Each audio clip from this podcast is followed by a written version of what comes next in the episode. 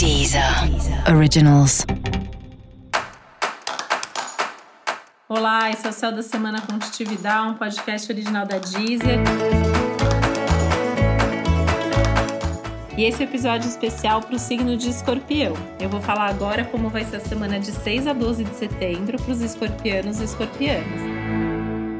Esse é um bom momento para você repensar um pouco os seus planos de médio e de longo prazo.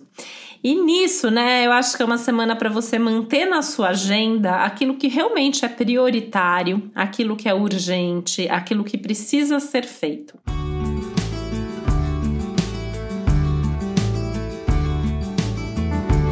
Tudo que pudesse ser adiado, eu adiaria, tá? Primeiro porque talvez surjam mesmo aí alguns imprevistos, alguns contratempos ao longo da semana.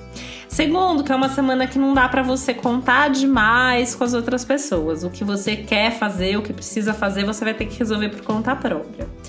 E além disso, as coisas tendem a demorar um pouquinho mais do que de costume. Então, assim, não só porque é um momento para tentar fazer tudo de forma mais lenta, ponderada, cautelosa, mas também porque as situações mesmo externas talvez levem a essa, essa demora maior, né?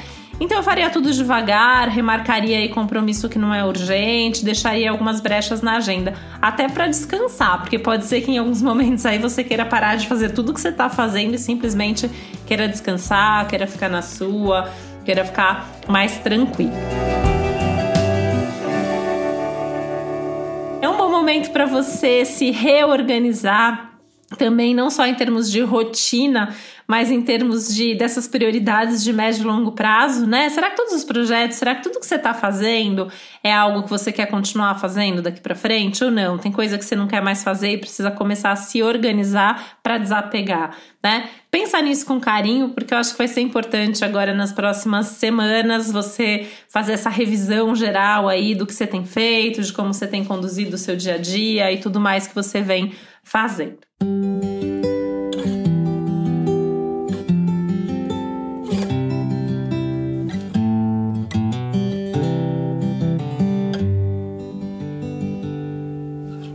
Nas suas relações, talvez você precise também aí sentar e ter algumas conversas esclarecedoras. Mas não força a barra, tá? Só, só vai conversar se você realmente estiver aberto para ouvir o outro lado e se você sentir que outra pessoa também está aberta para conversar com você. Lembrando que nos relacionamentos é onde uma boa parte das tensões da sua semana podem estar presentes.